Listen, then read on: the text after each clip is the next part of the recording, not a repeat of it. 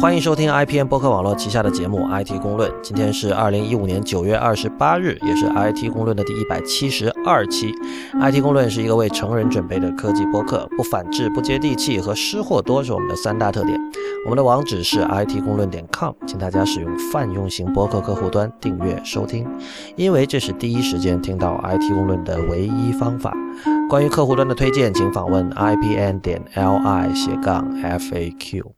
real，我觉得这里其实可以跟大家讲一下，这个至少泛用型博客客户端目前哈没有国产软件，所以他们至少不会受到 Xcode Ghost 的侵扰。这个市场本来就很小哎哈。对你数一下，Pocket Cast 是澳洲的，Castro 是爱尔兰的，然后那个 Pocket 呃 Podcast 那是苹果自己的，呃还有什么已经死掉的 Instacast 是德国的，Overcast 是美国的。呃，Android 上 Antenna Pod 我不知道它是哪里，但显然也不是一个国产软件。然后，所以如果您现在使用的播客客户端不是上述我们说过的这几个的话，很可能你使用的就不是一个泛用型播客客户端，那就请大家注意了。事实上，所谓的这个非泛用型播客客户端，这基本上是一个中国独有的现象，对吧？还真的是哈，我想一想，是的。是的，美国美国其实现在有几家创业公司也想做类似的事情，但是我没有看到哪个真正做成了的。就是说，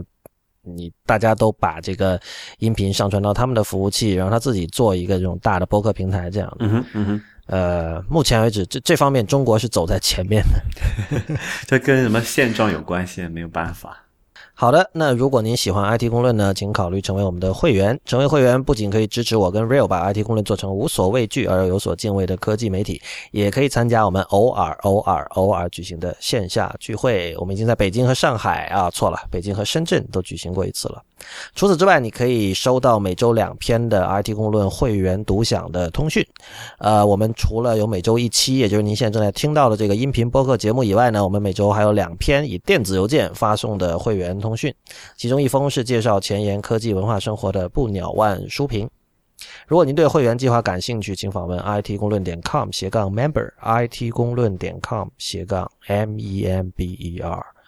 如果您暂时不打算入会，也可以通过小费的方式给予我们支持。我们的支付宝和 PayPal 账号都是 hi at it 公论点 com，h i at it 公论点 c o m。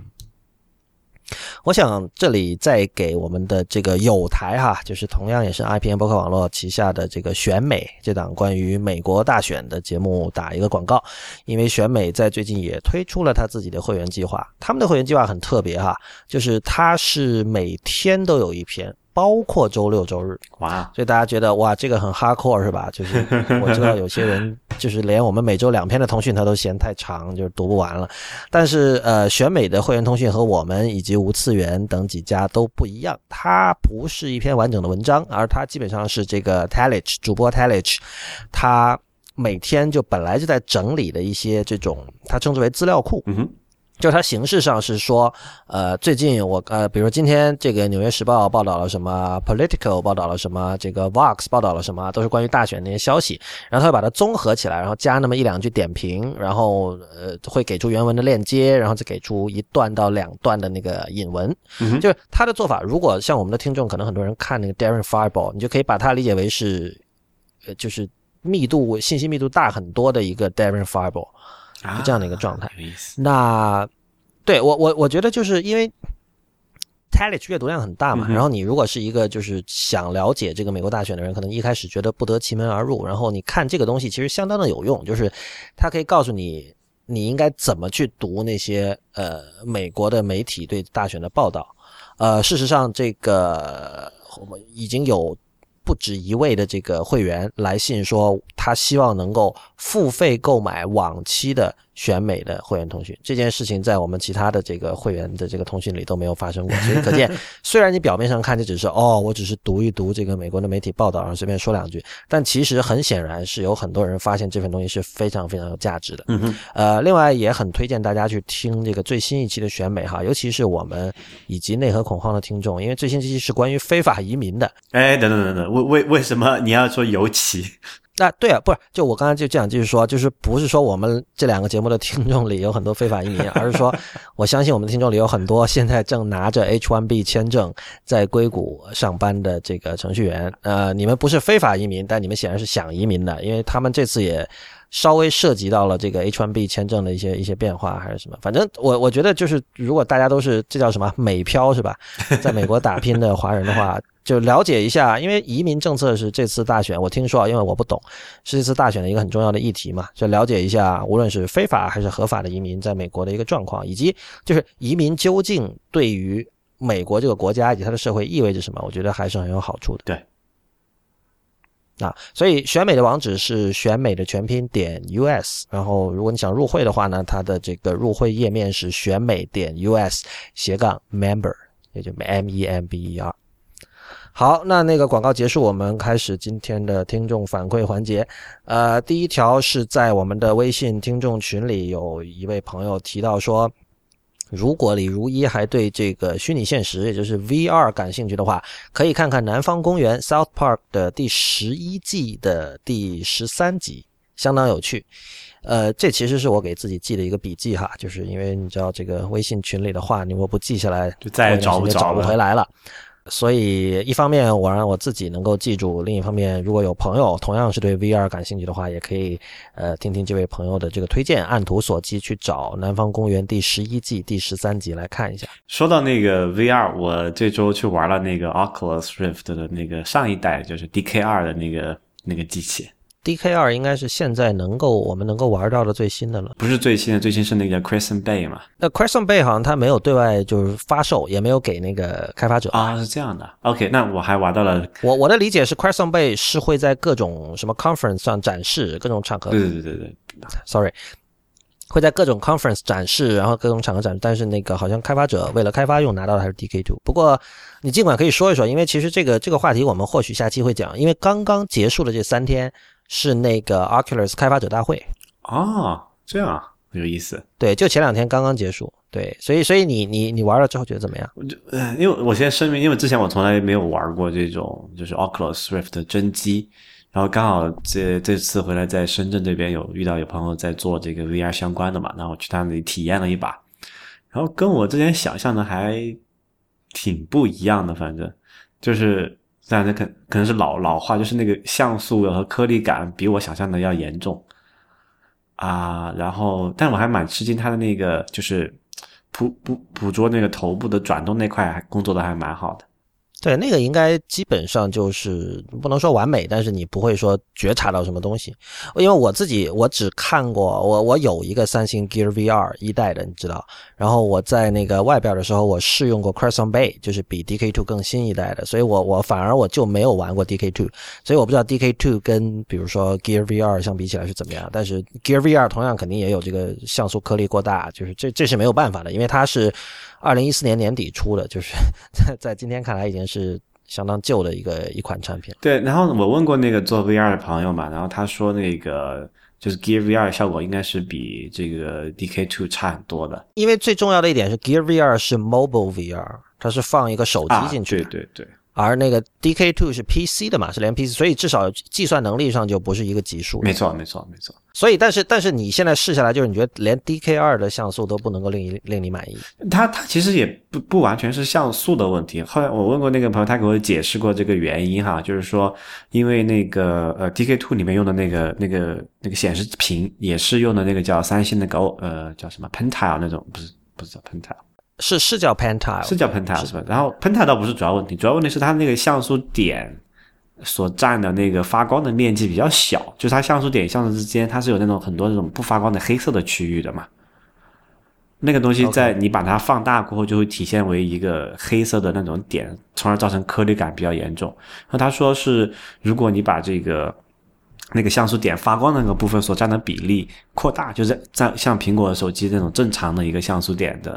啊、呃、那种结构或者那种比例的话，就那种颗粒感会就没有那么严重，因为它那个黑点儿的效果就没有那么那么明显嘛。然后当然还是说那天我们是在群里在讨论嘛，就说到底要多少像素做 VR 才够呃所谓的 Retina 嘛。当时不是你念了一篇是在是 Verge 还是在 Anatech 上面？Ars Technica。Ars Technica 上面的文章，对，在讲这个事儿，说至少要八 K，对吧？对，八他好像是说八 K 都不够。我以前是听到过，我在某一个那种 VR 的论坛上听到过一个数字，好像是五位数的，五，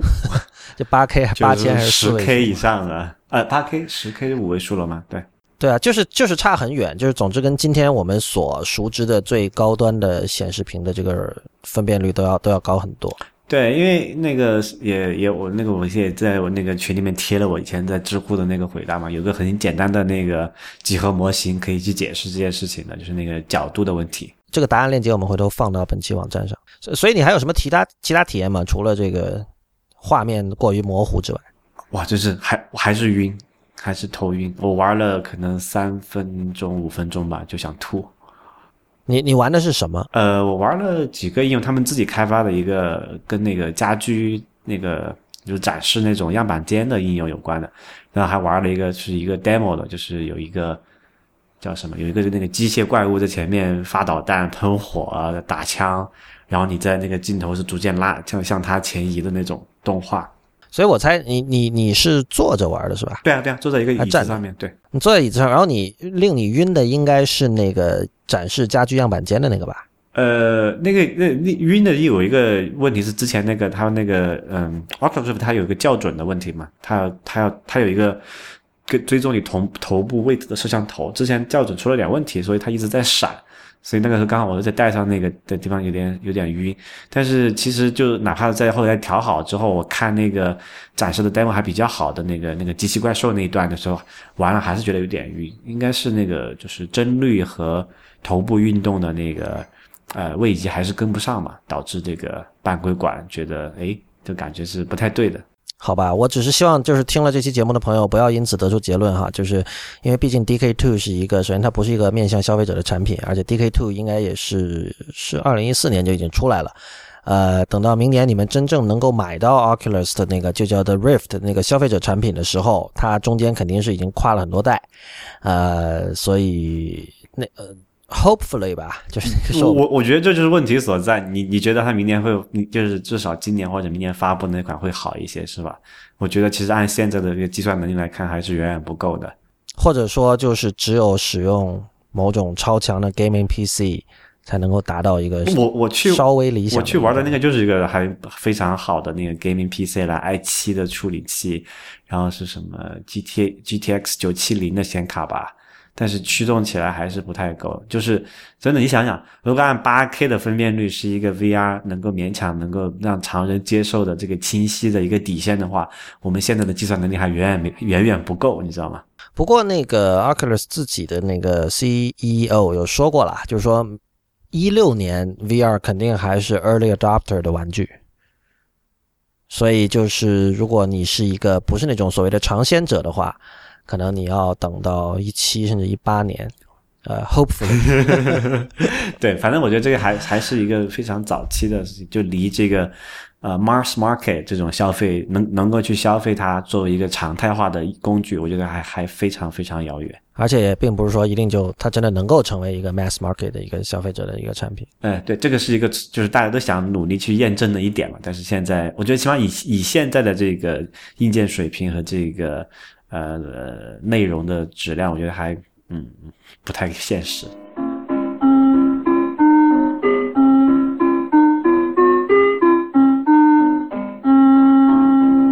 然后做一个小小的更正哈，上期我们说到那个 Crystal，就是 iOS 上的那个新的广告拦截插件，嗯，当时我说它是免费的，但是，呃，它其实只是限时免费，就是在我们录那期节目之前，它免费过一段时间，然后我下了，但后来好像它是一点九九还是多少？好像就是在 iOS 九发布的第一天是免费的。总之，现在那个自从 Marco Arman 把他的那个 Piece 下架了之后，呃，Crystal 好像现在是排行榜上排的相当的高，我上次看的时候好像在。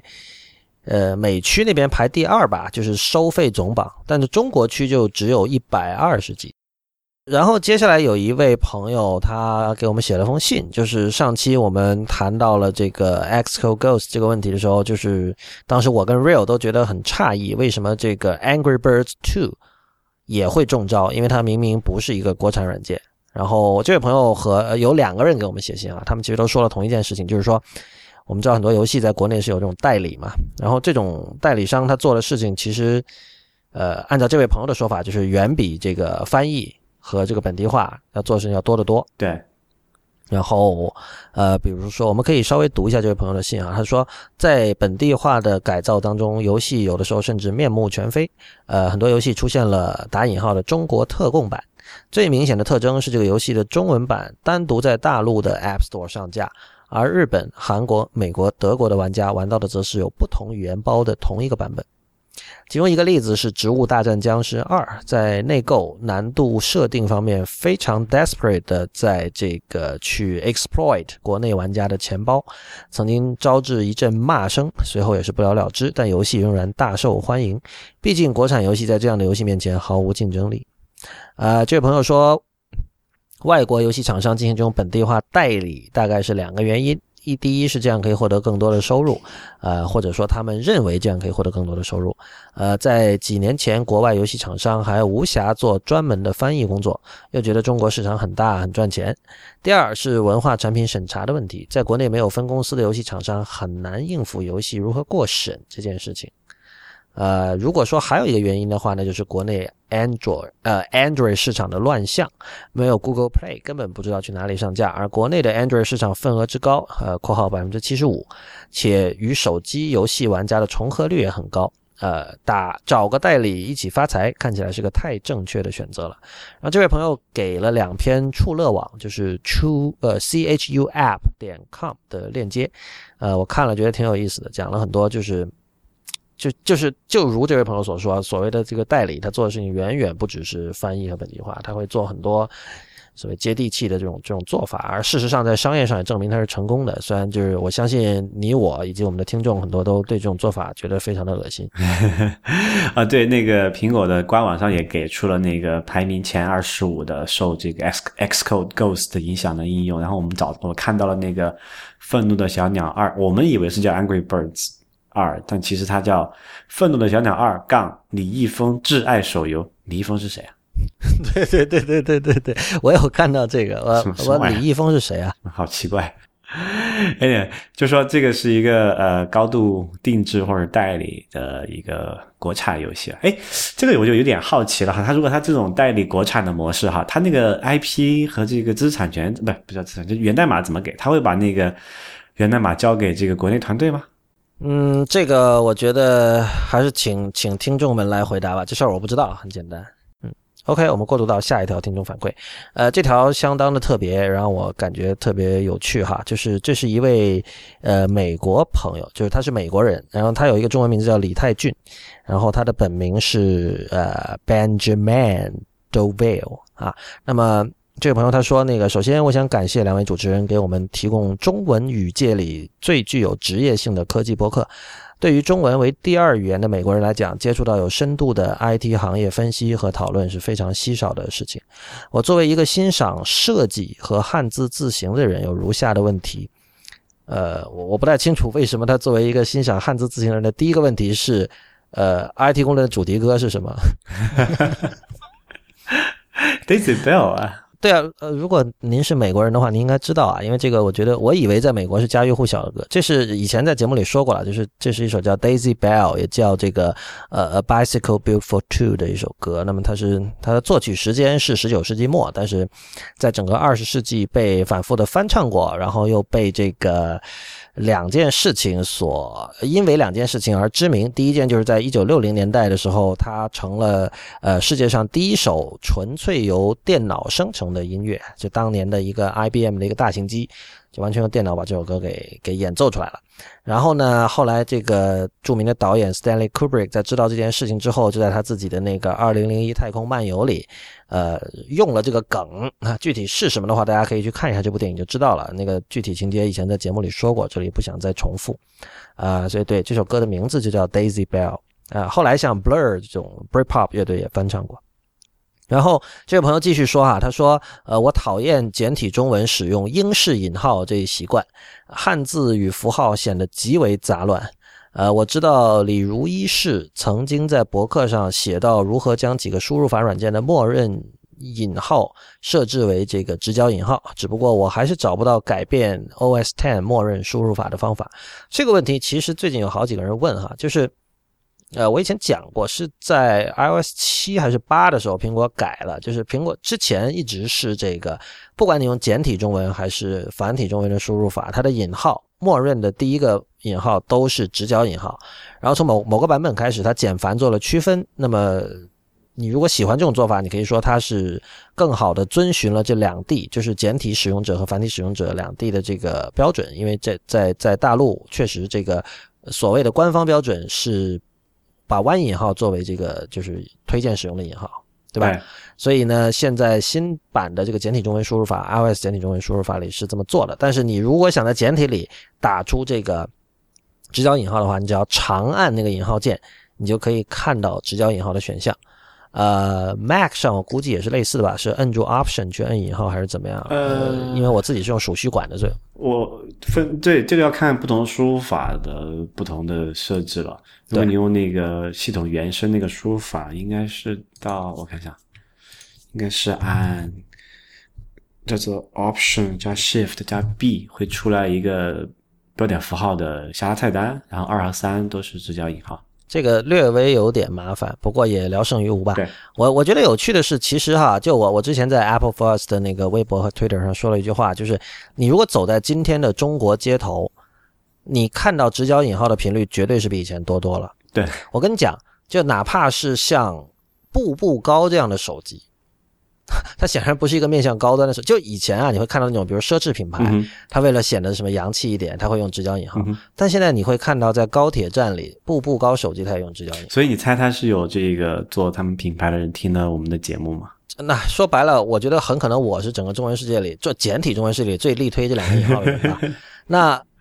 肯定不全是我的功劳，但是我我会有写刚才这位朋友说到的那些文章，然后之后之后大家知道，可能有人知道知乎有引号大战啊，什么诸如此类的事情啊，然后那当然我们也身体力行嘛，在各种地方在用嘛。对。然后我我觉得就是是会有效果的，就是你可以让更多的人看到这种引号其实并不像很多人一厢情愿的认为的那样，哦，这个它不适合简体字，这个说法本来就是非常 arbitrary 的，因为简体和繁体它除了在这个笔画的疏密上有区别。它都是正方形的一个个方块字而已，对吧？对。呃，凭什么说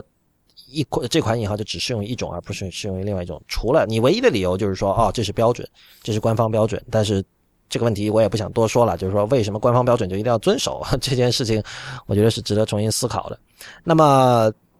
我感觉就大家看多了之后，就是有一些人还是做出自己的选择吧，就是他会他会意识到说。这种引号确实是更加好的一个选择，让他开始使用这样的引号。那当然，品牌用这种引号，你很很多时候可能并不代表他们的设计师的真实想法，有可能就是就是纯粹是一种 marketing 上的需求。他觉得哦，现在大家觉得这种引号比较有格调，所以我们用这种引号。然后说不定像 IT 公论这种无聊的节目就会来夸我们一通，这样没准儿没准儿会有这样的想法，不一定。但我想说的就是啊。虽然这是极小的一件事情，但我觉得至少就是说，我我我就讲事在人为嘛，就并不是说很多东西大家觉得是是不可能的，其实很多事情还是可以去尝试，对吧？没错。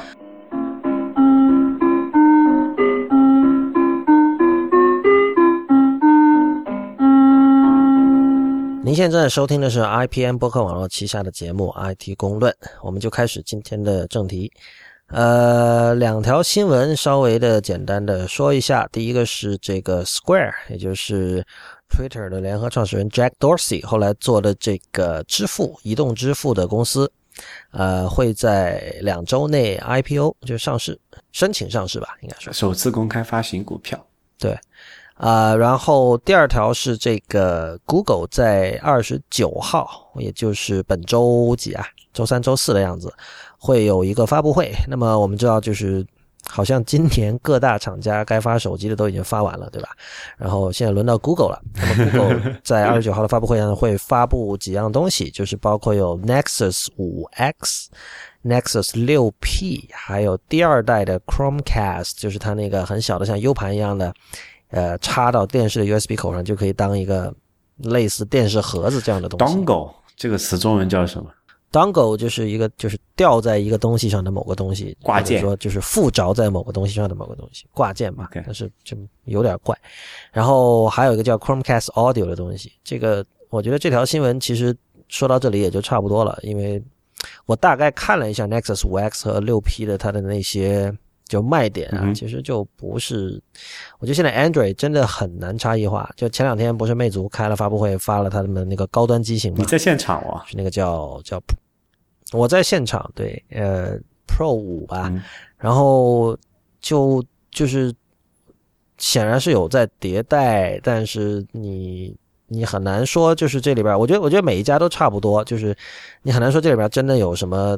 特别能够构成竞争力的东西。对，我觉得这个事情，我那个那个发布会我也在看嘛，我后来一直在想这么一件事儿，就是这么多，因为毕竟那个安卓市场分得很碎嘛，对吧？然后每家厂商也在推自己的这个定制化的这个 UI 啊，各种各样的交互方式也好。但是我一直好奇，这个安卓开发者他真的会介意这些事情吗？就我听到的大部分的安卓开发者的想法，就是说，哎，那个是叉叉品牌的这个系统很难搞的，有这么一个，呃，不止但不这个叉叉可以替换为任意一家这个安卓的这第三方安卓厂商哈、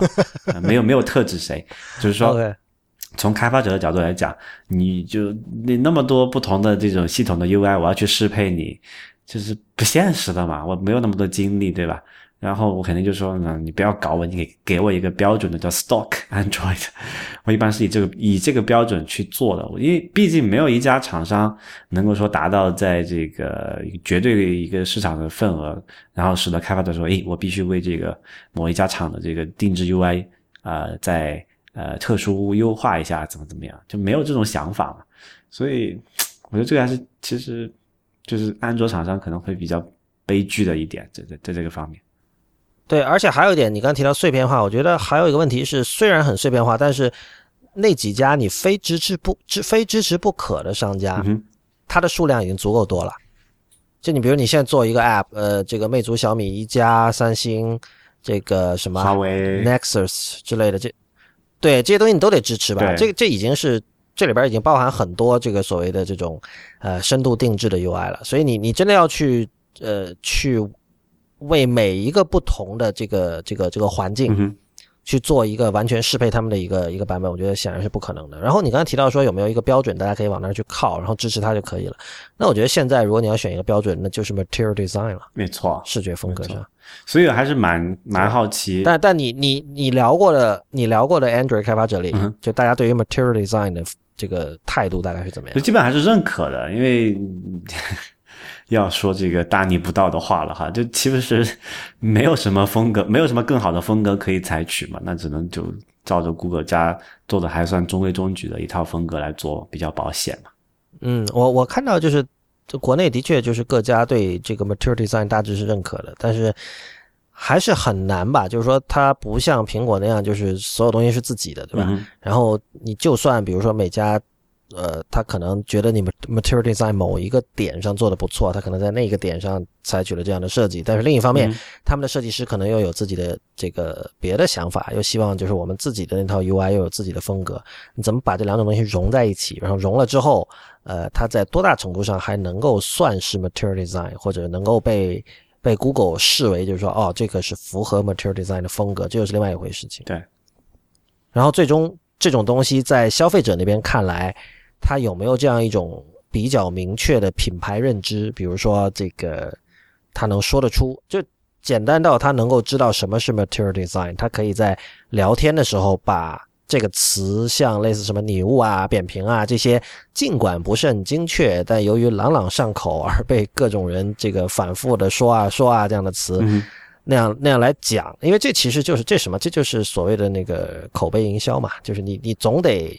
普通的用户不停的在说一个东西，然后大家才会意识到哦有这么一回事儿。但是 material design 是一个到现在为止都没有一个公认的中文译名的一个一个东西，对吧？就它它，我觉得它仍然是我我会管它叫材质设计了，但是它显然也不是一个已经完全普及的一个译名，所以这这个我觉得仍然是设计师社群或者关心设计的人会去说的一个词。这这一点就是也使得 material design 它在 branding 上，它就不是一个众人皆知的东西吧。嗯，呃，总之，如果大家有兴趣的话，可以去关注九月二十九号这个 Google 的这个发布会。说到 Google，呃，说到 Android，其实还有一件有趣的事儿哈，就是我们知道那个苹果它随着这个 iOS 九的发布，它在这个 Google Play Play Store 上上了一个 App，这个 App 的名字叫 Move to iOS。嗯那么他们在发布会上有讲，就是说这个是为了那些，就如果你现在是 Android 用户，你想，然后你新买了 iPad 或者 iPhone，你想转过去的话呢，它可以帮你把什么通讯录啊，还有一些这种私人的信息比较方便的迁移过去。对，那么有趣的是，这个 App 在 就这其实有一点踢馆的意思了，就是在这个呃世界最大的这个 Android 的 App Store 里上线了一个叫这个我们搬家搬到 iOS 吧这样的一个 App。嗯，结果呢，这个 App 在 Play Store 上线没多久，就收到了大量的一星评论。我刚才看的时候，好像五星评论有七千多个，但是一星评论已经有五万多个了。我感到了一股浓浓的仇仇呃仇恨的味道。对我，我觉得这种事儿其实这也呃把。有时候大家会为了娱乐效果去去看一看，但是我觉得这里其实不必了。像这一类的评论在中文互联网上是非常非常多的，大家肯定都没少参与这个 Android 和 iOS 的圣战，所以可能拍拍脑袋也能想出会是一些什么样的言论吧。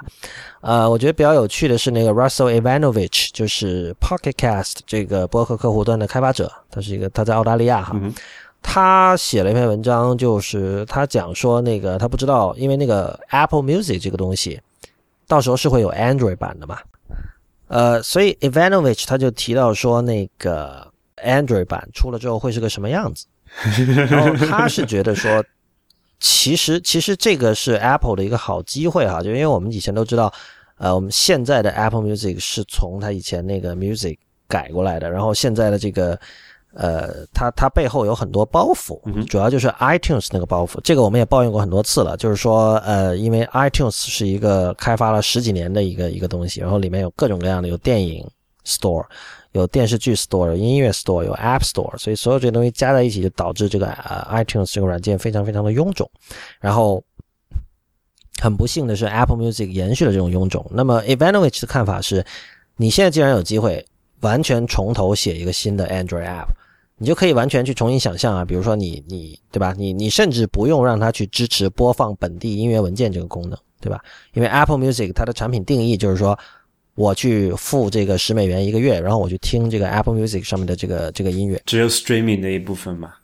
对对对，或者你从 iTunes Store 买东西去听，对吧？嗯、就是本质上你不你是不需要增加这个播放本地音乐的功能，对，就是有很多东西你可以重新想象，但是呢，然后他同时又说，他说他不知道就是。Ivanovich 是很希望苹果可以去拥抱我们刚才提到的 Material Design，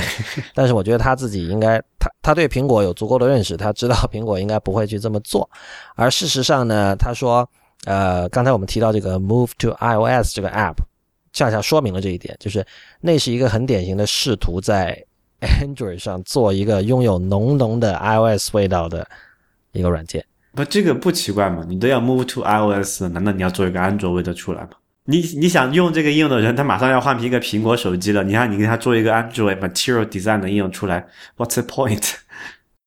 对，就其实这个挺不像苹果一贯的作风的哈。就是我不记得他以前他以前的那种什么各种 migration，就是迁移助理之类的东西，都是在自己的生态系统之间的嘛。对，比如说旧的 Mac 迁移到新的 Mac 还是什么。对。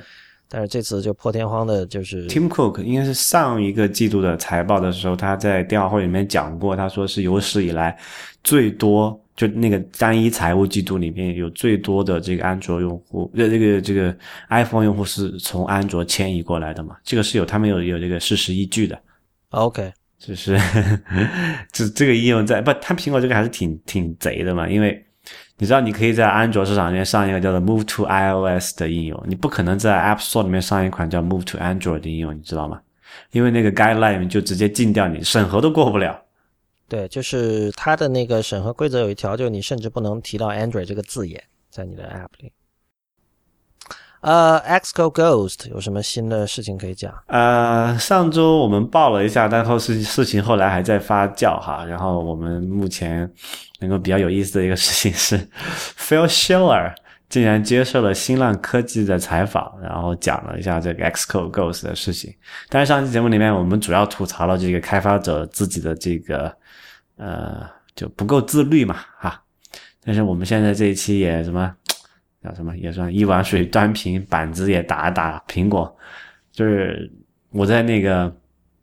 呃，Twitter 上也发了两条说嘛，就如果这个 App Store 的下载在中国下载没有问题的话，谁会去想用迅雷下嘛？那个体验又不好，对不对？又不安全。嗯，这主要最主要的问题就不叫也不叫根本原因吧，就直接原因吧，就是因为这个 App Store 下载特别慢，在中国的时候，这个事情就我觉得非常奇怪，因为之前因为我之前不在国内嘛，照我的理解是说，苹果不是作为国内做了 CDN 了嘛，然后它下载应该是挺快才对啊，但是事实并非如此。这事儿很奇怪的，因为我我我印象中那个，因为我们知道最早的时候那个，呃现在也是啊，就是它在国外，苹果在国外用的 CDN 应该是 Akamai，除非如果有新的 deal 我不清楚，但以前是的。然后在二零一四年初的时候，我要没记错的话，它转用了那个蓝讯，就是 China Cache。对。然后那一段时间，中国访问 App Store 的速度是有明显的提升的。呃，那个时候我还在国内嘛，然后所以这个大家想想必都是有有记忆的，但是不知道为什么，至少我这次在回来在国内的时候，我发现就是 App Store 的速度又不行了。那这个事情，我昨天还是前天在那个就是我们那个朋友飞猪的微博上看到这件事情。然后当时是那个 China Cash，就是蓝讯的一个企事业部分的一公众微博微博账号回复了这件事情。他说，就这个这个蓝讯的说法是，呃，App Store 的页面的加速是由 Akamai 提供的，软件下载是由蓝讯来提供的。也就是说，因为 App Store 本身是一个，它其实是一个 HTML 的网站嘛，然后里面有些连接下载软件。然后我们他说，如果他这个，如果我们去按字面理解他这句话的意思，就是说。App Store 打开慢，是因为 Akamai 在国内不给力。但是，一旦你打开之后，软件下载是由 China Cache 来，就是蓝讯来提供的，应该还是凑合的。但这个跟我的直觉其实是很不吻合的，因为呃，页面那个 App App Store 页面打开慢，这个是人所共知的情况了。我在这个手机网络上还是 WiFi 网络上，经常会遇到这个无法连接到这个 App Store 这个提示，就在中国哈。然后。但是，即便是说连上之后能够提供软件下载的时候，也并不是所有时候的，可能只有差不多不到一半的时候，那个下载速度是，照我看来是在使用了一个中国的 CDN 的一个结果，其他时候还是速度比较慢的情况。所以我不知道这到底是背后的一些是服务水平不到位呢，还是说出了什么其他的一些因素？因为毕竟这么大的体量，可能还不是那么简单能够就是叫做小样小小范围采样能够说明的问题哈。但是。我相信目前应该没有人说对 App Store 下载速度满意，至少是这样。对，呃，我上期的那个会员通讯我写到这件事儿，因为我看那个 John Gruber 在评论这个问题的时候，他呃，他在那儿做了一个设问嘛，先说为什么会有开发者会从非官方的渠道。去下载 X Xcode 呢？然后他说了一句话，他说：“因为这个中国的网速非常非常的慢。”然后呢，中国网速非常非常慢这句话，他给了一个链接，这个链接是是 Course 的一篇一篇报道吧，就是讲这个。关于这件事情，中国网速不慢啊。对，就是我刚刚看到这句话，我就在想，比如说，呃，我们是属于比较特殊的 Darren Fireball 的读者哈，但是他的可能主要的读者，比如说英语世界的人，他看到这句话可能就笑一笑就完了。他说：“嘿嘿，你看中国的网网络多慢，对吧？”然后有一种优越感在那儿，就不管怎么说哈，就是那。但是其实这句话它是非常片面的，因为就像 Real 刚才讲的，你要说基础建设。呃，中国和美国都不能说多好，就美美国人自己也经常吐槽自己的那个宽带不够快，还有就是各地这个网速不均的现象嘛。对，他们对于这个日本和韩国的网速以及欧洲某些地方的网速也是非常羡慕的。中国呢，就是我们先排开 GFW 的问题不说，就是首先宽带建设是不停的在发展的，因为那个过去几年我们看到很多很多，比如北京不停的有小区慢慢在进行升级改造，就是比如说联通的什么十兆以上、五十兆的这种光纤都都。挺常见的，但问题是在于，就我们要分清楚，就是所谓的慢是出国慢，对对，就是国内的基础设施还是至少还凑合吧。你比如现在我家里也是，这好像是之前装的是一个一百兆的这个电信的光纤，然后因为它出国比较慢，我换了个联通的，呃也很下载，也是正常下载国内资源也是有两三兆这个每秒的速度。这根本就不是问题，只是说因为苹果的这个 CDN 也好，还是它的这个 App Store 的价格也好，就是非常慢。其实慢都不是最重要的问题，最重要的是不稳定。比如说，假设如果说这个下一个五 G 的一个 Xcode 很慢，但是如果我知道，比如说四十八小时一定能够下载，对，那没有什么问题啊。OK，我我就忍你了。对，然后我就我就把我的工作计划，然后。根据这样的一个下载速度来进行安排，对吧？嗯我提前四十八小时下这个东西，我我把这些东西都安排到我的这个整个的工作计划里，又有什么问题呢？但前提是你得确认四十八小时之后你是真的可以下载下来的。不，这个但是事实这个就是他苹果他选择的这个服务商也好，还是 CDN 的这个合作伙伴也好，它的就质量不好嘛。简单来讲，那如果这种情况下呢，你就不要去找这种服务商了呗，因为其实像那种如果你下载那种量级，就应用商店一一个应用几兆，你自己后就是找 CDN，这还可以接受嘛，毕竟成那个量就。就体量比较小，但是其实你像下 Xcode 的这种五个六个 GB，还有像那个呃 OS Ten 升级的时候也是三四个 GB 至少吧，还是五六个 GB，就这种量级的应用的时候，它既然没有采用分布式的方案来做，我一直觉得非常诧异的。你知道现在很多那个游戏厂商，它下载那种游戏，比如说暴雪的吧，它那游戏它那是有一个呃管理器的，当然它管理器其实简单来说底下就是一个 BT 的客户端嘛。就是你，因为很多游戏都具有这个特征，它发布的时候，它是同时间有很多人需要完成在在一个同一个时段完成下载，尝鲜嘛，对吧？其实那个像苹果这个 Xcode 也好啊，还是 OS Ten 发布也好，它也具有同样的属性嘛，它完完全全可以控制说在这个啊、就是 Mac App Store 去做一个这种 B to 这个 P 呃 B 呃就是 P to P 的这么一种。底层网络去解决这个网络的供给的问题嘛？所有的这个厂商都有这种方案，就唯独苹果没有，非要自己纯纯的去搞个从 CDN 下载，自己还还找到一个 CDN 的合作伙伴这么这么不给力，自己也不给力，那你就想一个给力的方法嘛？开源的实现多了去了。所以你的看法是，如果他使用这种 P to P 的方式来分发，这个问题是一定可以解决。肯定是可以解决的，而且事实上，这个有已经有那么多成功的案例，现成的方案都有，根本不需要你自己做就做太多的这个定制的工作就可以了。那个 Mac App Store 里面下载软件那么慢，你自己架几台这种 B 这个 B to B 这个叫什么来着 P to P 的这种方案很复杂吗？不复杂呀。所以这个事情，我觉得 Xcode Ghost 这件事情，苹果当然也有它不可推卸的责任，当然只是说最主要的问题，我们还是得。责 去责怪那些大公司的开发者为什么的这个悟性这么差。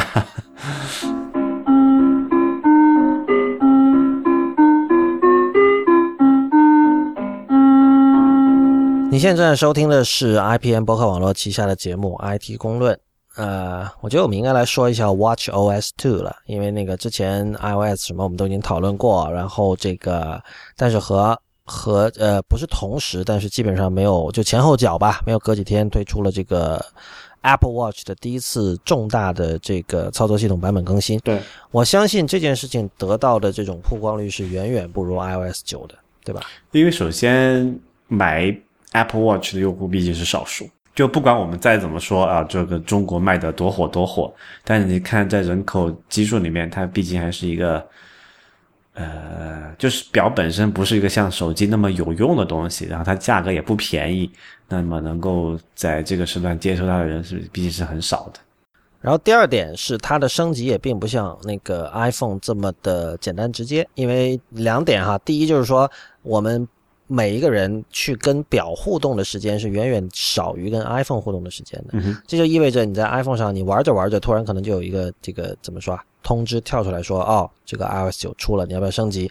但是那个表，你可能表不是这样的工作原理，表是你要升级那个表，你得去进到 iPhone 的那个 Apple Watch 那个 App 里面，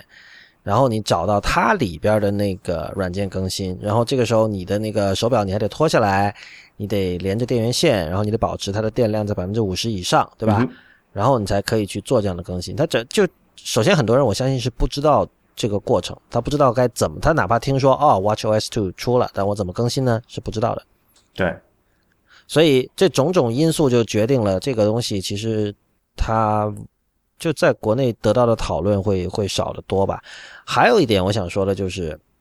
其实这个之前也讲过哈，就是现在苹果的产品已经不能说是纯粹意义上的简单易用了。呃，在 iPhone 上我们看到这样的一个一个状况，比如说他们最新的 3D Touch。相信很多人对于很多人来说是有很高的学习成本的。这个之前讲过啊，就是很多人到现在都不习惯用那个 Touch ID 嘛来解锁。呃，然后呃，我觉得手表更加是这样。这一点，那个最近 David Pogue 就是以前的这个《纽约时报》的科技专栏作家，然后现在是在雅虎科技嘛，嗯，他最近提出了这个观点，他就是说这个他认为 Apple Watch 的操作太复杂，一般人学不会。呃，我觉得这是有一定道理的，就是就是这个东西是一个，我相信你，我记得你我当时在刚拿到这个手表的时候，在讨论的时候，我们都是都有类似的一个观点，就是说。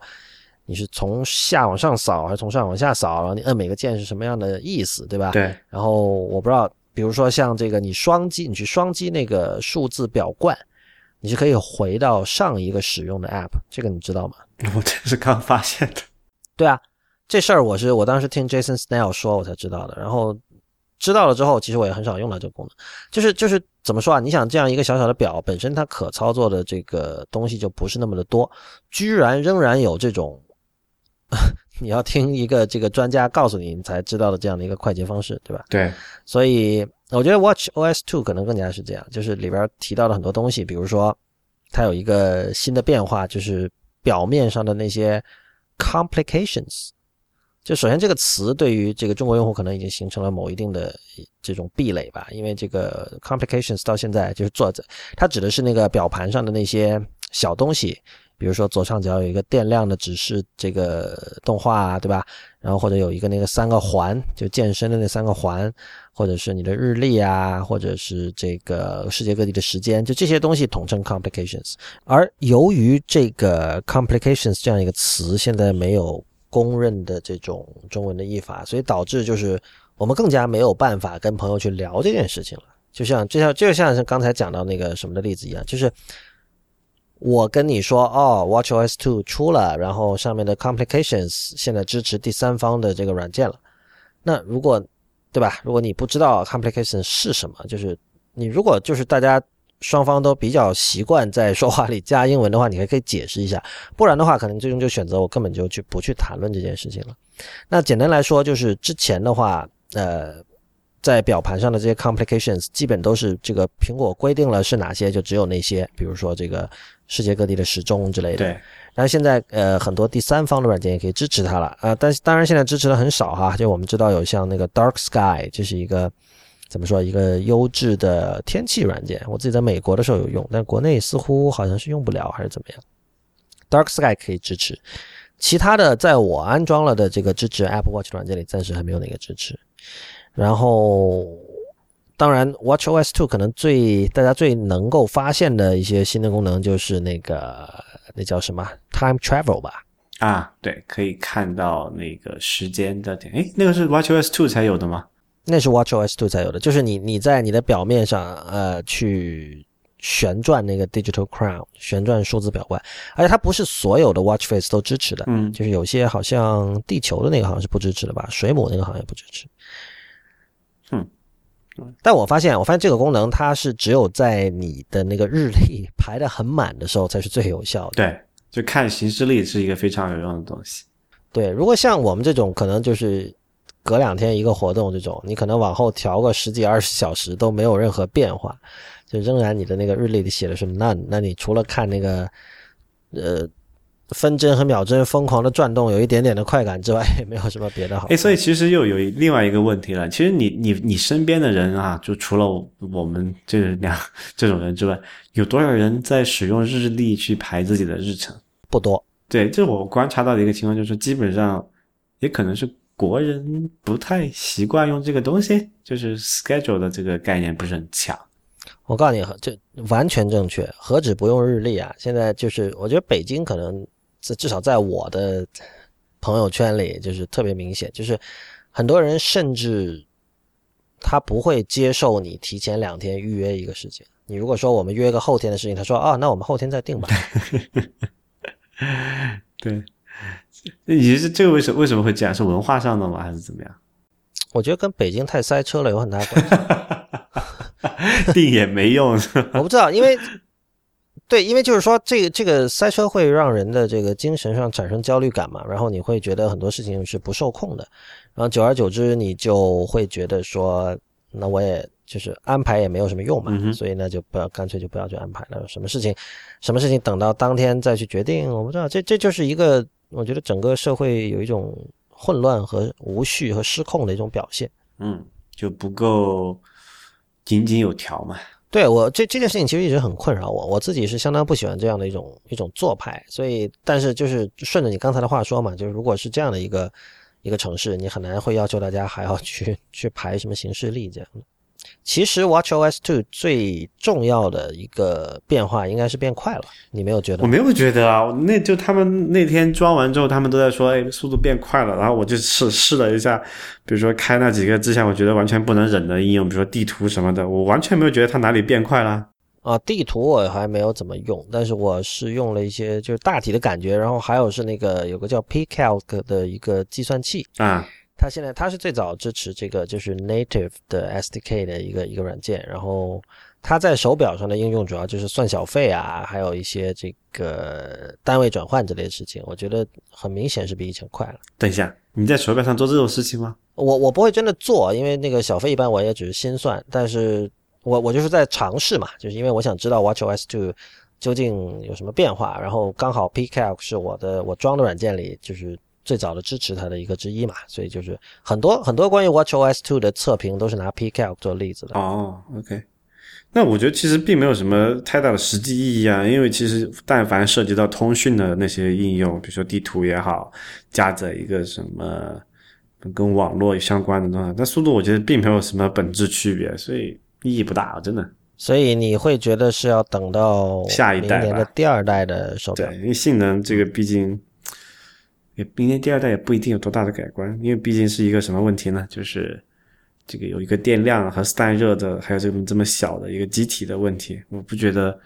短期内能够有什么比较快速的进步，你能达到什么 iPhone 一半的那种响应速度，我觉得还是挺挺久远的事情。不过我觉得有一点是可以确认的哈，就是 WatchOS 2其实是应该被视为 WatchOS One，就这有点像你可以说 iOS 二就有了 App Store 的那个版本的 iOS 才是真正的 iOS。，对，就是无论是第一个版本的 iOS 还是第一个版本的 WatchOS，都是一个呃 在在死线的压力下说，哎，我们必须上了，不上你们所有整个团队都要被开除。在这种情况下，做了诸多妥协放出来的一个版本。我们之前用的是叫做 WatchOS Beta，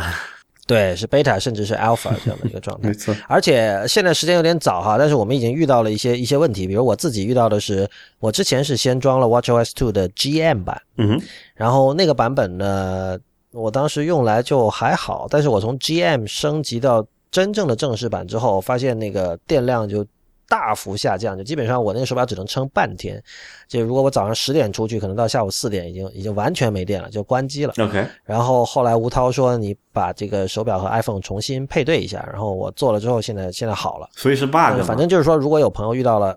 我觉得是个 bug 嗯吧。然后，所以如果有朋友升级到这个正式版，你发现这个电量有问题的话，你可以重新配对一下。然后呢，吴涛自己今天也说，就是他说他今天那个整个手表就已经崩溃了两次。这个我倒是没遇到过，但总之现在的这个 WatchOS 2肯定还是有各种各样的问题的。嗯哼，所以其实就我个人来讲，没有就是 WatchOS 2和之前那个并没有什么本质上的，对我来说有什么感呃本质的区别，每还每天还是看那个呃一个那个行事历的提醒，以及这个叫什么就。就来短信也好，来电的提醒也好，就其他我没有明确感受到 WatchOS 2有什么提升。就是你你我只能说你对 Apple Watch 的这个印象更差了，对吧？呃，也没有更差，就是没有变得更好而已，就就还是那个样子。这以前已经够差了，不会再差了。对我我要求还是蛮低的，反正。我我确实注意到很多，就是就是我在北京的几个朋友哈，就是他们其实并不是，他们只有百分之二十的人买了 Apple Watch，然后这百分之二十的人，呃，都不太戴。有有一个女生就不太戴，她就是因为她有还有别的表嘛，然后有一次我跟她吃饭，她戴了一个很小的表，然后我就说，我我见她三四次嘛，这次回北京，然后她都没有戴，我就说为什么不戴？她说这个要配衣服的，要搭配衣服的，那有的时候今天穿的就不适合搭配，所以你你你看哈，就是苹果花了这么多努力，就是目前为止，它做了这么多不同的表带，但是是不是说时尚人群对这种定制化的这种这种要求，呃，仍然没有被现有的这个 Apple Watch 的这个产品线所满足？就是我觉得光是大小已经已经打倒一片了，就有我我已经听不同不止一个女性朋友说，她嫌哪怕是这个三十八毫米的这个 Apple Watch 仍然太大。对，因为你见过很多女生戴的那种表嘛，小小的，非常小，小扣小圆扣的，非常小，呃，微缩的，就像有点珠宝感的那种那种表盘。对对对对，但这个没办法，你还是要在功能性和美观上。就是这个，毕竟还是对你的一个限制嘛。你要完成那么多功能，表盘不能太小，对吧？不过我想说，回到你的那个搭配的问题啊，其实比刚才你，比如你，比如说你，当你的你的那位女性朋友，她如果说这个要搭的话，当然我们可以说是这个材，这个表盘和这个表的机身的材质要搭。但如果我们把这个先略去，她为什么不考虑多买几款不同的表带呢？它有不同的表带，但是就是我觉我是这么看的，就是当一个人讲搭配这件事情的时候啊。所有我们讨论的什么 WatchOS 什么 complications 什么什么 time travel 然并卵，不对他来说，他根本不会去想这些事情。他第一想的就是和我今天的衣服是不是搭配。当我们在说这个手表是一个珠宝或者说是一个时尚品的时候，其实这个才是我们应该采用的一种思考方向。就是唯一的 priority 就是说，它跟我今天的穿着和我今天的心情。是不是可以配对，而不是说什么哦，今天 WatchOS 2出了，我赶快升级，这真的是想都不会去想的。哎，这个有一个好问题啊，就上次他们这发布那个 iPhone 6s 的时候，不是也顺便发布了一款那个叫 Hermes 的 Apple Watch 的版本，还有那个搭配的表带嘛？就转两圈的那个表带。呃，有有有三种，好像一共。Anyway，这这不是重点了，重点是我想去，因为我想去买，我想买一条那个给我太太嘛。然后我去看，好像那个表带不能单卖的。哦，对啊，那是一个它的那个 watch face 会搭配那个 Hermes 的那个表带。对对，而且那个表那个那块表背面的那个那个叫激光刻印的字也是也有 Hermes 这个字样嘛，就跟普通的表是不一样的。所以呃，如果你要真的要讲搭配的话，你可能要准准备好多好多块这个。Apple Watch 才可以，所以我不知道，起码到我这个消费能力还没有到那个程度，说能够家里摆个十个 Apple Watch 在那儿放着。首先一个很不方便嘛，对吧？你一个机械表，我还可能说这个，哎，机械表要要调发条，也不是特别方便。因为就你知道，每切换一次，对了，我觉得，我觉得你你不需要，你不需要十块，就哪怕比如说，我觉得一般人也并不是说家里有十个。呃，非 smart watch 的表在那儿放着，对吧？但它可能有三块，但是这三块其实他买的时候，你想，他既然那是 dumb watch，他当时买的时候，他的这个呃购物选择里就不会考虑任何我们讨论的关于 Apple Watch 的东西，他纯粹就是考虑它的外形、它的材质。呃，它可以搭配我现在衣橱里已经有的哪件衣服，所以这三块表呢，他在买的时候，就作为一个有 fashion sense 的人，他在买的时候他已经考虑好了我应该怎么搭。就像比如说我我买一对这个紫色的袜子，我可能想的时候我是为了搭某一某一套这个西装或者什么的，对吧？对。但是这个在买 Apple Watch 的时候，整个的这个 priority 以及这个判断的标准是完全不一样的，所以这里。这个问题怎么去解？我觉得也是一个，就是未来我觉得值得观察的一件事情。所以它至少出了三款嘛，你高档的你可以上那个那个黄金或者是那个玫瑰金的，然后中档你上那个金那个不锈钢机身的，然后低档的你可能去这个，但比如说你去运动场合，你带着玫瑰金去也不太合适，对吧？你可能就整个这个像我手上戴这个最这人称乞丐版的不那个铝合金加了个白表白表带，看起来还蛮运动的。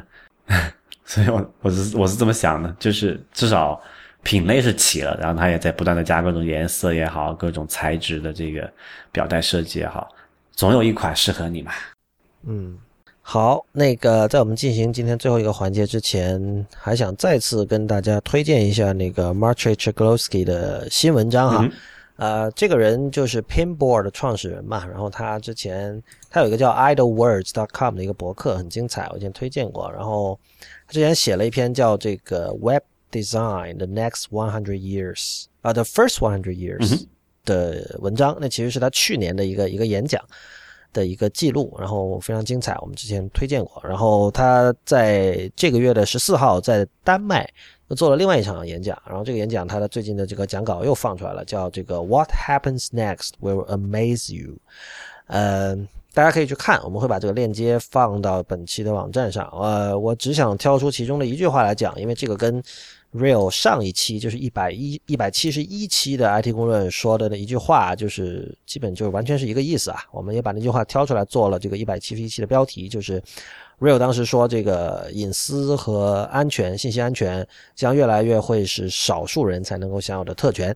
那么，这个 c h a g o s k y 他在这篇呃，在在这场演讲里，他说了一句话，说这个，因为我们可能以前看过这个新闻哈，就是 Mark Zuckerberg Facebook 的创始人，他自己在自己那个的这这个房子，他把他房子周围的四栋房子也都买下来了，然后他是为了好像说是为了躲避狗仔队的这个这个。骚扰吧，就是希望能够保护自己的，让自己处在一个完全 private、完全这个私密的一种生活状态下。那这事儿就非常讽刺嘛，因为这个 Facebook 其实是在这个关于我们在关于这个个人隐私被不断侵犯的这件事情上，处在一个风口浪尖的一个一个状态。因为 Facebook 整个的模式是去，它是它对你的隐私是有很多。曾经是有很多你看不到的这样的一种一种侵犯，现在来说比以前应该说是好很多了。但是，他的创始人却是对隐私这么在乎的一个人。然后那个 m a r c h g l o s k y 他就说，在以前是富人和明星他们放弃了隐私权，因为你知道就是明星嘛，公众人物嘛，所谓对。就我记得以前梁文道说说，凭什么这个我们唱 K 就随便唱，然后明星也是唱一首歌。很多明星也唱的未必见得好，然后他可以收那么多钱，那就说这个是有代价的，代价就是说你放弃了你的私人生活，就是你的私人生活并不完全属于你。很多时候他是大家的谈资，就是你你在选择当明星的时候你就接受了这一点。但是 c h a k l o w s k y 说现在是反过来了，现在是只有富人和明星才有可能去享用隐私权，而呃万千普通人其实你是不停的在被各种网络服务在在跟踪。然后在你的数据在被他们不停的收集，然后为此你获得了某种程度上的一种不花钱的自由，比如说很多东西你可以免费的获得，但是很多人其实并没有意识到自己为这种自由付出了什么样的代价吧，就是这样的一种状态。所以我当时看到我就觉得，哎，这不是 Real 说的话，巧。嗯 c h a k l o w s k y 是一个，他就是。他虽然是一个，也算是一个创业者吧，Paintball，然后，但是他根本上，我觉得他是一个很有人文情怀的人，所以他他写的东西非常的有一种特殊的深度，这个是在任何类似这种什么互联网分析师啊，还有类似什么像 The Verge 这样的网站上见到的所谓的 long form 长文里是看不到的，所以我其实很推荐大家去去追看他的各种各样的文章，就不只是这个科技上的。这人是个，他应该籍贯是波兰人，嗯，然后很早移民美国了，这样。好吧，我们今天最后想跟大家聊一下那个我最近在国内遇到的几个 Uber 司机的故事，我觉得很有意思。哦，啊，对，首先我是在我在北京遇到一个司机，就是那是一个非常老实的人嘛，然后但他经常遇到奇葩乘客。他说上次有一回那个一个女生上来也是有点喝大了，然后上来就问他要那个。纸巾，然后把他的一整卷那个纸拿走了一半，说自己要上厕所还是什么啊？最终那个走的时候还把他的那个 iPhone 充电线拿走了，就是 就不知道为什么就完全耍赖。他就说你就送给我吧，没什么了不起，你就送你就送给我吧。然后也不等那司机说，就拿了充电线就跑了。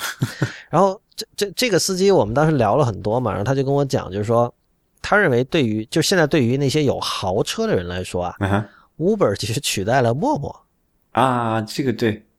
哎，不，这个要说那个故事吗？什么故事？陌陌的 CEO 你知道谁吗？不是唐岩吗？对，然后他开了一个宾利去开去拉 Uber。哦，这么回事。OK OK。所以这件事情是，所以就 是可可可以这么讲的。对，那个司机是跟我讲，他说有很多那些人，他那个比如说开着像玛莎拉蒂或者 Tesla 或者这样的车，就会经常在什么舞蹈学院啊或者中戏啊附近转悠。然后如果说这个接到单打电话来的是男生，他就会不接的。嗯哼。对，然后，但我我当时我就问那司机，我说，就是如果一个人是开玛莎拉蒂的，就是他如果想，比如想约炮的话，其实他有很多选择，嗯，然后去开 Uber 去找女生，其实是效率相当低的一种吧？哎，这个倒不一定，哎，这个有一个其他的因素在里面，就是这个时候是一个选择的自主性的问题，就是你你可以相对来说安全的知道。他不是，因为他之前不认识你嘛，他还没见过你，对吧？就那个女生，她没见过你，对你来说，你你对这个富人来说本身是相对，你是一张白纸，本身来说是相对安全的。然后你去约炮，哎，就难说了。其实什么意思？没没听懂？就是有可能你去约炮，然后你的你你你总要见到人吧，对吧？那你这个身份怎么样？他是奔着什么目的来的？你就可能没有那么单纯了，明白我意思吧？我明白你意思，但是就是啊，但是你只要两个人见到，你就会看到我开的是什么车嘛，对吧？嗯，对，当然也本来这件事情就本来就不怎么单纯了，也 也没有办法美化到哪里去。对，不我，但我觉得这这属于少数的这个，我我相信哈，就是可能一开始有一波人会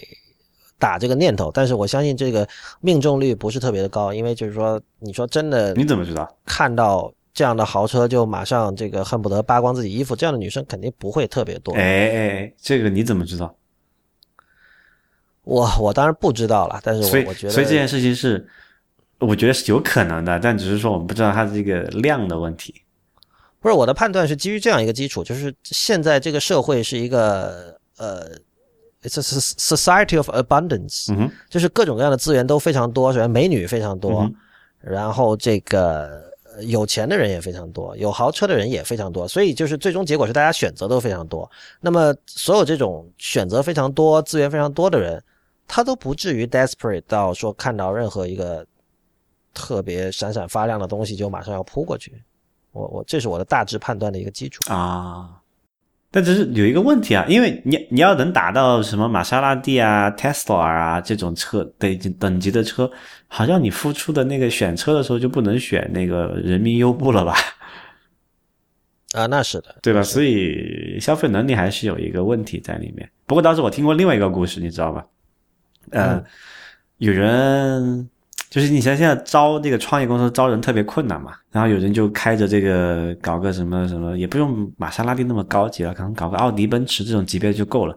然后天天跑到这个 BAT 公司门口去接人拉活，然后上来一个问一个，看哎你做什么的？聊一聊，然后再再勾搭勾搭一下，嗯就能够从 BAT 这种大公司里面挖出一些人出来。对，就是说这种效率真的比猎头要高吗？虽然好像大家都觉得猎头很不靠谱，但是这种方法不是跟守株待兔好像没有什么区别。对，我觉得这是在没有更好的途径的情况下，还算相对靠谱的一个方案吧，至少能保证你这个大概率上遇到这个 BAT 的人的正确性啊。好吧，不过我最近遇到真正有趣的一个 Uber 司机是在上海，大家知道哈，就是上海就是这种。呃，不管是你是认为上海人排外，还是你是觉得大家只是觉得上海人排外哈，就是至少上海人是有一个排外的这样的一种名声在外的。然后呢，我这次遇到一个上海司机，他跟我说了一个一个规律，他说，呃，如果你打 Uber，然后看到是凯美瑞、荣威或者比亚迪这三个牌子的车，多数都是全职司机。然后你知道他所谓的全职司机是什么意思？就是外地人开的车。所以他说。他，因为他他自己虽然是 Uber 司机哈，同时他也经常打 Uber 嘛。他说他作为乘客的时候，他如果看到这三个牌子，他就会取消然后重打。为什么？你知道这为什么？因为他说啊，就是这这个人很有趣，就是他对于 Uber 应该怎么用有他自己的一套看法，而这套看法其实是跟 Uber 官方的看法是一样的，就是他认为，因为我们知道哈，以前我们节目里说过，Uber 官方的看法是 Uber 的存在是为了增加私车的这个使用率嘛。因为现在私车有大量时间是闲置着，这是一种资源的浪费。那么，这个 Uber 司机是完全赞同这点，他就说，Uber 本来就应该是兼职开的，就不应该有全职 Uber 司机这个概念。对 对，他认为应该是我有车，然后我闲暇时间随便开开，然后顺便认识人。所以对于他来说，Uber 是一个有社交性的一个活动啊。但他说，自从有人发现这个 Uber 有钱赚，然后这一个传一个嘛，然后有，然后在他在他口中就是说有很多外地人。就会去租车公司去租车，嗯哼，租了车，比如说那个一个月四千，然后他就接单，他就算嘛，只要超过这个四千，那我就有钱赚了呀。对，没错，所以他就是全职司机。所以呢，他他说就是在上海你租到了车，然后开 Uber 基本都是凯美瑞、比亚迪和荣威这三个牌子。然后后来我跟一些上海朋友聊哈，他们也听到过类似的说法。总之呢，就是然后这个人就抱怨了很多了。这这个人其实。人非常的，他说话非常和善，他并不是说就非常凶悍的在在骂外地人或者什么，但是他就是以一种骨子里的排外，肯定是骨子里的，然后他是以一种和风细雨的方式把这种排外传递出来。当时我这我在后座听着，我就觉得非常有趣，我就想，哎呀，今天 IT 工作有话说了，没有，就他他就讲，他说，首先就是说，很多外地司机确实对路不够熟嘛，对吧？啊，然后，但后来我就想，这其实也不一定，因为我在上海我也遇到过这种，就是他自己是个白领，然后他是为了补贴油费和停车费，然后在上下班的这个途中或者说闲暇的时间去开 Uber，然后这些人其实很多时候对路也未必熟。对啊，因因为刚才你说这个他们是全职全职司机的时候，我还觉得挺那个诧异的。因为我在深圳还有北京的打车的一个概念就是，大部分像这个人民优步也好啊，滴滴快车也好，就基本上遇到司机不是全职司机不认路的情况概率非常大。然后我这这个时候是挺讨厌的，因为这个时候你很耽搁我的事儿嘛，我还可以解释我在哪。有时候比如说我去了一个不熟悉的地方，我也不知道那个在哪，你问我我怎么知道，对吧？没错，还有我遇到一个最极端的例子啊，当然这里又可能要这个说我这个性别政治不正确。对女权主义者要要喷我了，但是我遇到的两单这个打滴滴和哎还是 Uber 忘了遇到的女司机来说的情况都确实特别不靠谱啊。一个就是说来的特别晚，因为路上找不到路，然后一路紧张。最经典上次我有个在这边，就是那就是那天我们做深圳现场秀的时候，我打车去现场嘛，我们不是吃完饭。我打了个那个女司机，当时我就说完了要迟到，那一路是我我给她手工导航导过去的，然后那个那个那个那个大姐在那个路上那个紧张状态，我都恨不得说要不我都很想说，反正我也我也身上有带驾照嘛，要不说我来开好了。好吧，对这个这个我我我遇到过，我遇到过。我我上海跟另外一个这个 Uber 司机聊天的时候，他也说，就是他说有很多，就上海人喜欢说小姑娘小姑娘嘛，他说有很多小姑娘就是贪好玩儿出来开，然后确实就是会让乘客有一点点那种就是不安全感。对，呃，但我觉得哈，刚才那个司机就是那个排外的司机，他最有趣的地方在于他把呃开 Uber 这件事情完全视为一种社交活动，他甚至说这个东西像打游戏。我就经常问他，我说那个，因为他有正职嘛，然后我就说，那你现在如果你的业余时间都来开车了，那么你不是有很多本来你可以做的事情，比如看美剧或者打游戏就没法做了对？他说，我觉得这个更好玩啊。啊，不要吧，Oh no，不是对，他说他们会比积分，他们会比这个评分，然后比自己，然后会跟他们有自己的群的，你知道吧？Uber 司机的群，然后他们会在群里交流，比如说奇葩乘客的故事啊什么的，很有意思的。然后他跟我讲，他通过这个 Uber，他其实认识了很多很多，就在未来会他们之间会互相帮助的人。OK，比如说他认识了一个医生，然后他后来去某个诊所看病的时候，这个医生真的是帮到了他忙。我觉得就是 Uber 的创始人听到这个会很开心的，他们会觉得，因为你知道 Uber 一直以来。在这个新闻媒体中呈现出来的印象，都是一种这个完全毫不留情面、冷血的资本主义者嘛，冷血的资本家嘛，就是就是拼命的抬高估值，然后这个然后对吧？所有的员工也他都也不视为员工，五险一金肯定是没有的，就是为了压低成本，只把他们算成这种自由职业者。这件事情之前还在加州那边打官司呢嘛。嗯，但是这个司机传递给我的形象，就是 Uber 完全是一种有点近乎社会主义了吧？就是大家互相帮忙是吧？然后反正我也不是为了赚钱，我有别的事情可以做。然后最终我还认识了一帮朋友，然后这个事儿整个像是一个叫什么 alternative 呃 alternate reality game，就是 ARG 啊，嗯就是像一个游戏，像个真实生活中发生的游戏一样。就是我我觉得让我有耳目一新的感觉。这怎么说？就刚才还是那个提到那个全职司机的这件事情，就我希望这种东西还是一个职业化的东西，不要让我来给你指路，然后让我告诉你怎么走进来，怎么开过去，对吧？然后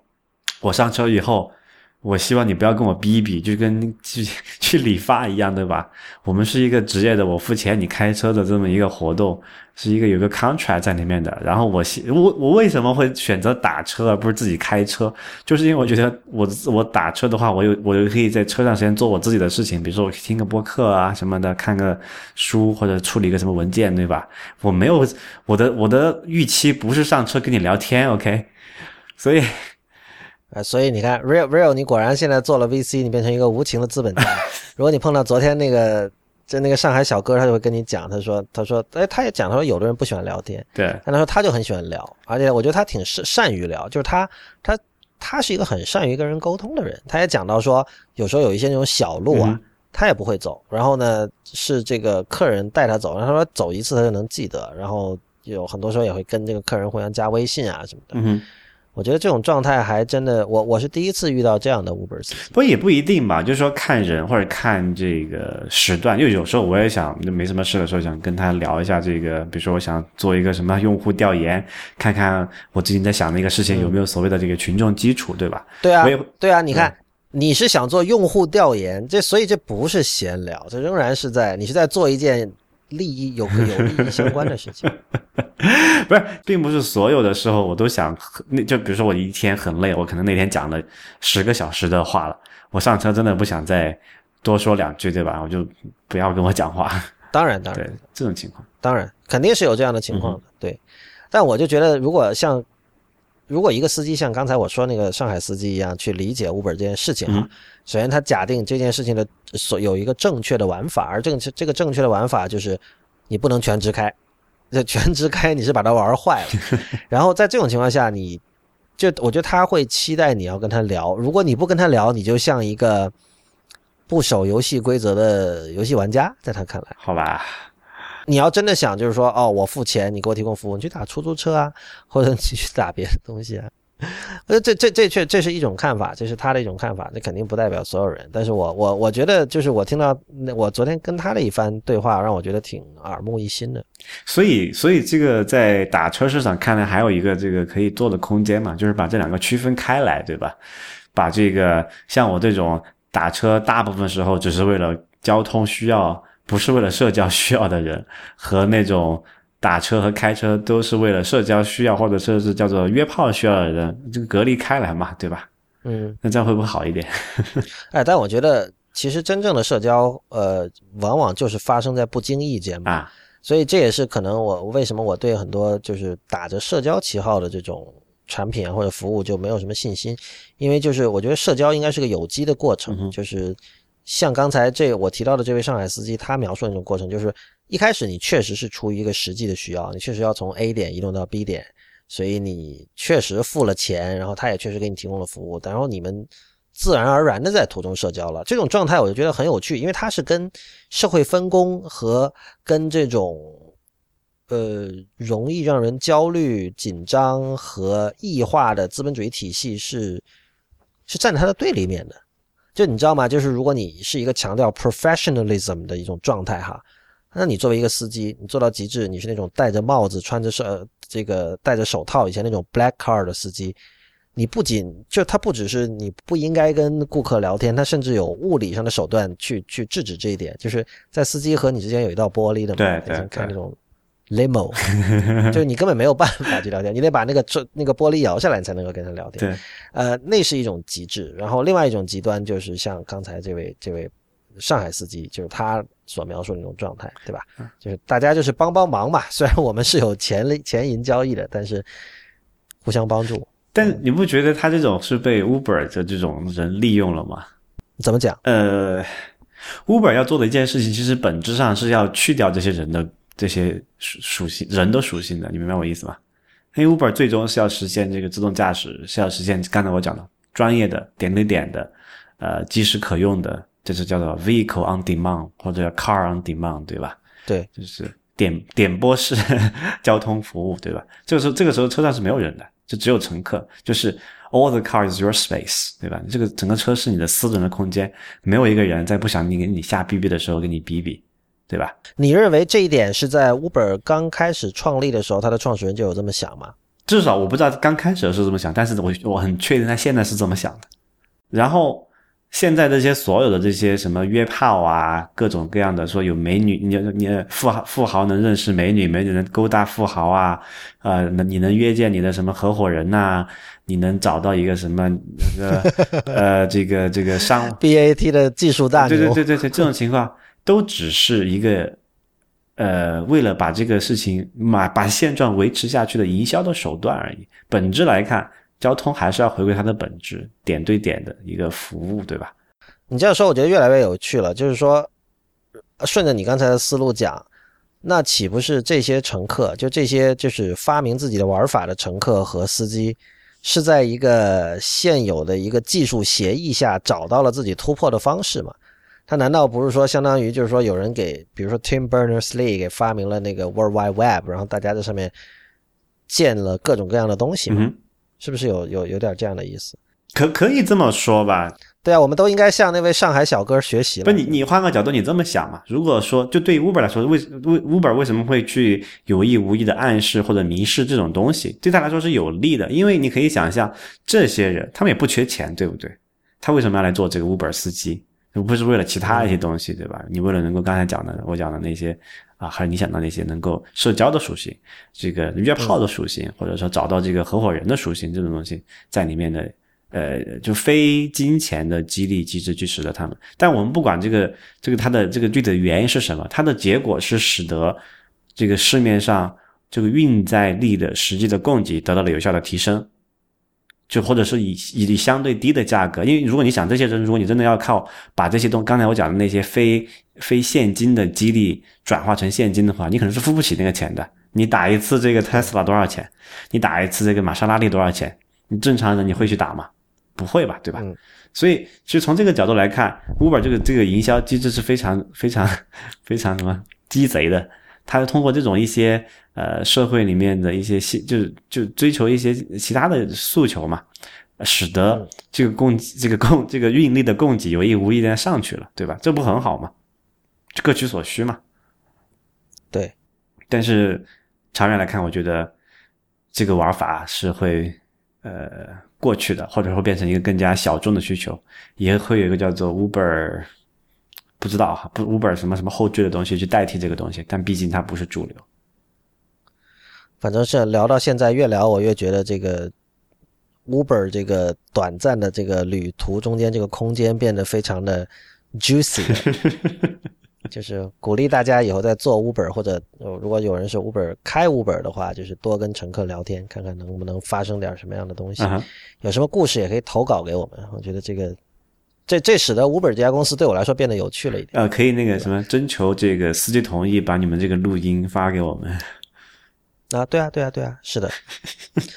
好吧，那今天这期节目到这里就结束，谢谢大家的收听。IT 公论的网址是 IT 公论点 com 啊，我们欢迎大家。在社交网络关注我们，我们在新浪微博叫 IT 公论，IT 公论的公，IT 公论的论，在 Twitter 和 Instagram 都是叫 IT 公论的全拼。如果你喜欢我们的节目呢，也请考虑成为我们的会员。对会员计划感兴趣的朋友，请访问 IT 公论点 com 斜杠 member，IT 公论点 com 斜杠 m e m b e r，一个月五美金，一年五十美元，可以支持我跟 Real 把 IT 公论做成无所畏惧而又有所敬畏的科技媒体。同时，也欢迎您收听 IPN 博客网络旗下的其他精彩节目：《未知道》、选美、内核恐慌、硬影像、High Story、流行通信、博物志、无次元以及太医来了。我们下周再见。